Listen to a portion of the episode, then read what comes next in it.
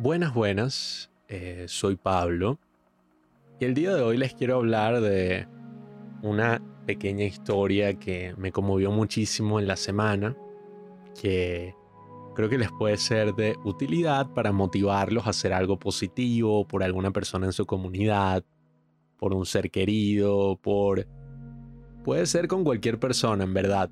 Em, y es de cualquier ámbito. Es como algo muy general pero, mm, no sé, estoy muy emocionado de finalmente sentarme y hablar de esto que ocurrió, porque no lo he hecho con casi ninguna persona, medio se lo comenté a algunos amigos, a Juanqui, el otro padre del cine, pero bueno, resulta que hace semana y media me emocioné lo suficiente de ir a la casa de un ser querido y decirle, mira, puedo tomarte unos retratos. Así que eso abrió la ventana para poder conectar con una persona de una manera que nunca lo había hecho anteriormente. Y... Nada, me parece como que asombroso todo lo que ocurrió, así que eso es lo que les quiero contar el día de hoy.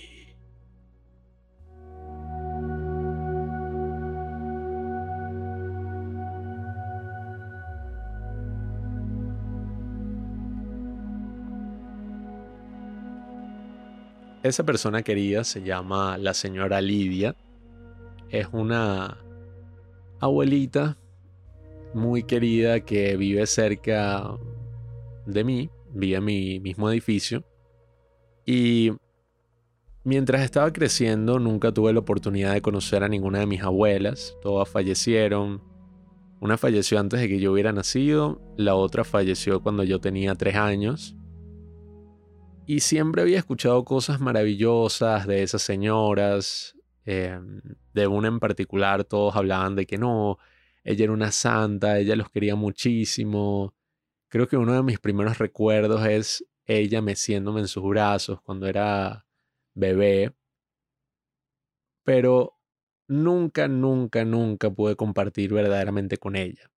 Creo que lo más que la he llegado a conocer es por una foto alargada, una foto así, una especie de retrato que está en la sala de mi casa y que ha estado ahí desde el año 2003, cuando ella falleció, donde se le ve muy seria y después me enteré de que era una foto de la cédula. Cuando falleció alguien decidió como tomar su cédula y mandar a alargar esa foto hasta el nivel de un retrato. No sé cómo no se ve súper mega pixelada, probablemente porque, eh, no sé, cuando son así de rollo o tal, creo que las puedes alargar muchísimo. Pero nada, el punto es que esa imagen de mi abuela ha sido el único recuerdo que he tenido de ella. O uno de esos pocos recuerdos, una de esas pocas cosas que van quedando. Y para mí tiene una significancia muy, pero muy grande. Entonces, bueno, em, la señora Lidia esta señora de unos ya ochenta y pico de años. Ella dice que tiene 94, pero no le creo mucho porque se ve demasiado bien para tener 94 años de edad. Y ella ha estado en mi vida como esa especie de quizás abuela sustituta, no tan literalmente, pero sí hemos compartido en muchísimas ocasiones y cuando yo era niño necesitaba como una figura así de ese estilo sobre la cual recaer. Y mm, bueno, nada, últimamente la hemos estado viendo después de que han ido disminuyendo todos estos efectos del COVID. Em, ya finalmente uno como que puede reconectar em, con muchas personas vulnerables. Entonces, bueno, nos hemos estado reuniendo mucho. Ella se estaba quedando con un hijo, vino acá al edificio nuevamente y nos hemos estado reuniendo para jugar parchís. Nunca había jugado parchís en toda mi vida. Este juego de mesa así, donde tiras múltiples veces un dado y mueves unas cositas. Como todos los juegos de mesa, lo sé, pero Hound em, es algo que le gusta mucho a ella. Y cuando estábamos jugando la última vez, dije como que, oye, me gustaría retratarla de una manera digna. Me gustaría tomarle fotografías que queden para la historia, que ella misma pueda ver, donde, no sé, como que ella se sienta reafirmada como persona y que al mismo tiempo pueda tener un recuerdo muchísimo más grato del que tengo de mi abuela. Puedo tener como, em, no sé, una especie de, de obra o de prueba o de algo que me diga, mira, ella estuvo aquí, recuerda todo esto que vivimos, recuerda este momento, todo esto sí pasó, eh, me gustaría documentarlo. Entonces, bueno, em, no me considero a mí mismo un gran fotógrafo todavía. Entré en la fotografía hace muy poco cuando compré mi primera cámara, hace año y medio más o menos. Pero no sé, estaba viendo como que un curso donde decían y que, ay, busca una persona mayor y pídele que pose junto a un retrato de, de esa persona cuando era joven. Era como una de las tareas del curso y yo me aproveché de la excusa para preguntarle a la señora Lidia si aceptaría que le tomara unos retratos.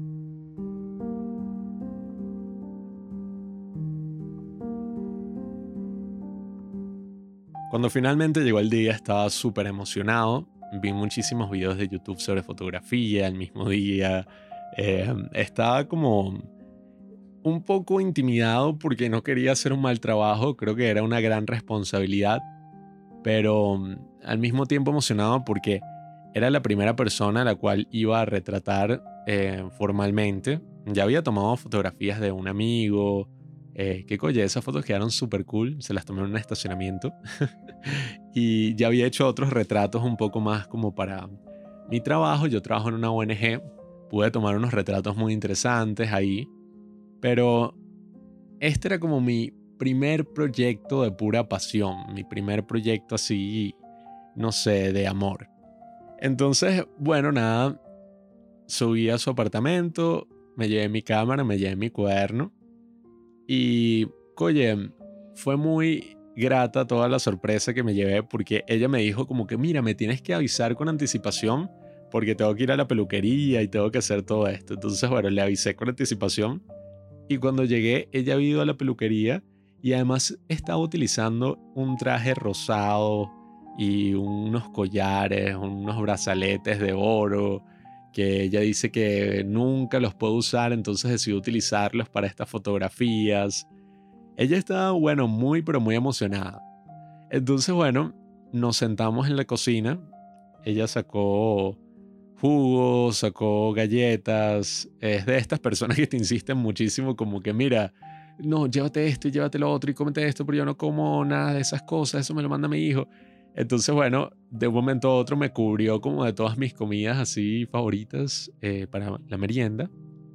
Y bueno, saqué mi cuaderno y le dije si podíamos conversar un poco y que me contara su historia de vida. Entonces, creo que es una pregunta que uno no hace casualmente, ¿no? creo que no, nunca le he preguntado como algo así a ninguna otra persona. Pero ella accedió y de un momento a otro ya estaba contándome, bueno, todo lo que fue su vida, todas las cosas que experimentó. Ella es española y está mm, viviendo en Venezuela, bueno, desde que tiene, no sé, 20 años, 20 y algo de años, no sé. Em, pero bueno, me empezó a contar y a contar y gesticulaba y se paraba y se emocionaba. Podía ver verdaderamente el brillo en sus ojos y recuerdo que anoté unas cuantas cosas en mi cuaderno, no mucho porque quería seguirle el ritmo a la historia, pero estaba sorprendido por todas las cosas que la señora Lidia había vivido. Me contó que venía de una familia muy rica, rica en verdad, con una finca, caballos, todo el show, todo el drama, y que su papá era escultor y vivían como en toda esta vida de lujos. Dice que ella nació en 1927 pero que su infancia estuvo plagada por la guerra española, la guerra civil. Decía que toda esa vida de lujos de un momento a otro desapareció, que tenía que correr con su familia, esconderse en las cuevas para mm, evitar las bombas que caían constantemente. Decía que era muy horrible ver como los rojos, así los llamaba, quemaban iglesias, mataban sacerdotes, ocurrían cosas muy, pero muy horribles, todos los horrores que trae la guerra. Ella los presenció durante su infancia, con algunos momentos cándidos incluso, como cuando me dice que en ese momento les daban raciones para la comida y la mandaron a buscar las raciones y en el camino a casa ella se comió todo el chocolate que les habían dado por esa semana.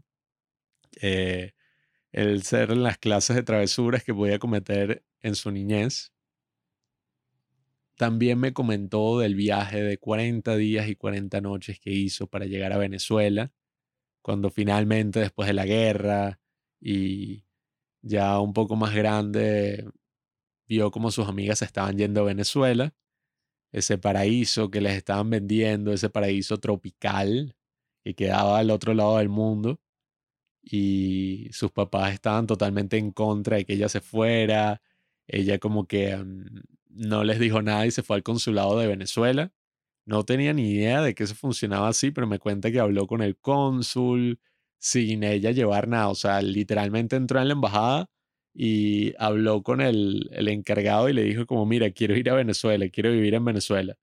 Y él le explicó como que, ay, pero tienes alguien que te reciba allá, tienes alguien que te pueda, como una especie de sponsor, no sé.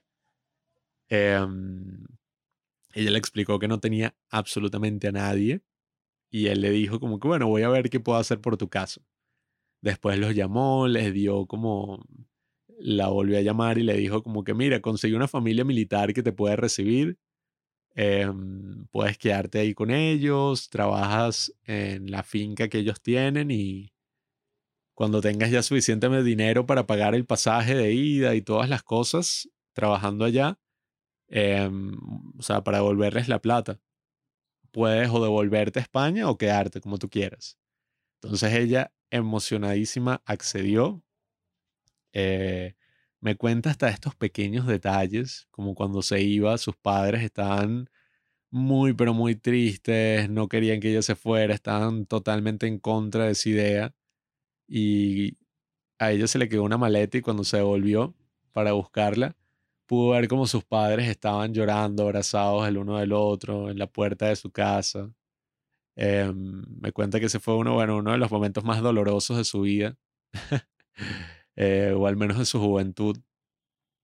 Y bueno, lo que siguió fue ese viaje, esa travesía de, imagínense, 40 días para llegar a Venezuela yo no tenía ni idea, yo me imaginaba, no sé, agarré un avión, pero fue un viaje en barco y me cuenta de todas las cosas que hicieron en el barco, jugaban el parchís, eh, hacían bailes, hacían todas las cosas, porque bueno, imagínense estar 40 días en un barco y no precisamente un crucero, Royal Caribbean. Entonces, oye, siguió así, me fue contando de cómo era esa Venezuela de antes, todas las grandes diferencias que había con lamentablemente la muy pero muy destruida Venezuela que vivimos el día de hoy. Y, oye, me empezó a contar de esos momentos que la marcaron, de la historia con su esposo. Me decía que em, otro de esos momentos duros en su vida fue cuando le dijeron que su padre había muerto y ella, bueno, por Venezuela, sin poder despedirse de él, estaba muy, pero muy triste. Entonces empezó mm, a, dejar de frecuentar a sus amigos, empezó a quedarse como eh, sin salir de su habitación, hasta que, bueno, uno de los que trabajaba en el supermercado, creo que era el dueño del supermercado o algo así, em, ya ella lo había conocido, ya habían tenido cierta relación, él le había dicho como que, ay, estoy muy enamorado de ti y ella le dijo, bueno, pero yo no de ti. y había dejado la cosa así, oye, como que poco a poco empezaron a ir a plazas, empezaron a salir por la ciudad. Y ella dice que un momento a otro empezaron a salir y ella no quería dejar de verlo nunca más. Así que, bueno, una cosa llevó a la otra, se casaron, tuvieron un hijo, era como esa vida perfecta. Hasta que ella me cuenta, bueno, casi que con lágrimas en sus ojos, el dolor indescriptible que sufrió cuando le anunciaron que em, su esposo lo había atropellado y asesinado a un conductor ebrio. Em, bueno, creo que no lo había matado en el impacto, sino que ella dice que fueron como tres días que sobrevivió, que el dolor era insoportable, que gritaba el nombre de ella, gritaba Lidia, Lidia, hasta que bueno, finalmente falleció. Su hijo creo que tenía nada más seis años, em, su único hijo. Entonces contó, bueno, lo difícil que fue lidiar con toda esa situación, tratar de que procesaran, de que llevaran a tribunales al hombre que asesinó a su esposo, como eventualmente, bueno, se rindió y dijo, mira, era todo tan difícil, los abogados le decían que simplemente aceptara un trato con dinero, que el hombre no tenía que ir a la cárcel, pero ella decía que si aceptaba ese trato era como si ella estuviera vendiendo a su esposo o algo así, al menos así se sentía. Entonces, bueno, nada, me contó como tuvo que dejar que ese hombre, bueno, siguiera con su vida y ella sin poder hacer nada al respecto. Me contó cómo tuvo que sacar fuerzas para seguir adelante, para abrir su propio negocio, para continuar con la vida. Y me parece muy interesante como el flujo del tiempo y de nuestras propias vidas se va entrelazando hasta que casi que me dijo como que bueno, y el resto es historia. Aquí estoy en el día de hoy, con mis 94 años, o al menos esa es la edad que ella dice que tiene. Dice que ha vivido una vida muy feliz, muy plena, que ahora, bueno, se pasa el día sola en casa, a veces con el hijo, pero eh, muchísimas veces viendo televisión sin hacer mucho. Y, oye, bueno, yo estaba muy, pero muy emocionado de que me hubiera contado todo esto. Le dije como que, bueno, le pregunté, ¿qué consejo le darías a alguien de mi edad, a un veinteañero que está, no sé, empezando la vida? ¿Qué consejo le darías? Entonces ella miró al cielo y pensó por un instante, se rió como por la dificultad de la pregunta que yo le hacía. Y me dijo que bueno, que siempre tratara de vivir una vida como que feliz haciendo las cosas que me gustaban. Dijo que yo era una persona muy inteligente, que era una persona muy compasiva, que me conocía desde hace mucho tiempo y que no me podía dar grandes consejos porque, bueno, la vida sí es como complicada y muy variante, pero que buscara a una persona que de verdad me amara. Yo le pregunté si después había tenido más relaciones, si había estado con otras personas, pero ella me dijo que el amor que sintió fue tan fuerte que nunca pudo buscar otra persona. Eh, me dijo que si tenía otra persona que me respetaba y que yo le respetaba a ella de la misma manera, eh, eso era lo único que faltaba, eso era eso bastaba para una relación, que ambos se respetaran. Y bueno, yo estaba muy emocionado con que me hubiera contado toda su historia. Después, bueno, ahí fue el momento en que guardé mi cuaderno, saqué mi cámara y empecé a tomarle retratos. Le tomé unos cuantos retratos en la cocina. Después eh, me fue mostrando toda su casa, en la que ya había estado muchísimas veces, pero nunca me había mostrado esos espacios donde dormía, su propia habitación, la habitación de las visitas, un cuarto que tiene con muchísimos retratos y fotos del pasado, fotos de cuando llegó a Venezuela, fotos de su hijo, de su nieto. Entonces, oye, poco a poco fuimos abarcando toda, todo, todo el apartamento. Yo tomándole fotografías, eh, le tomé unas cuantas fotografías en su cama mm, al lado de esta figura de, de Jesucristo, como el Sagrado Corazón de Jesús, que dice que todas las noches se acuesta después de mm, orarle. Y después de haberle tomado todas las fotografías, que espero compartirlas con ustedes en el Instagram de los padres del cine, em, después de tomarle todas esas fotografías, fue como un buen rato, fue como hora y media que pasamos tomando fotos.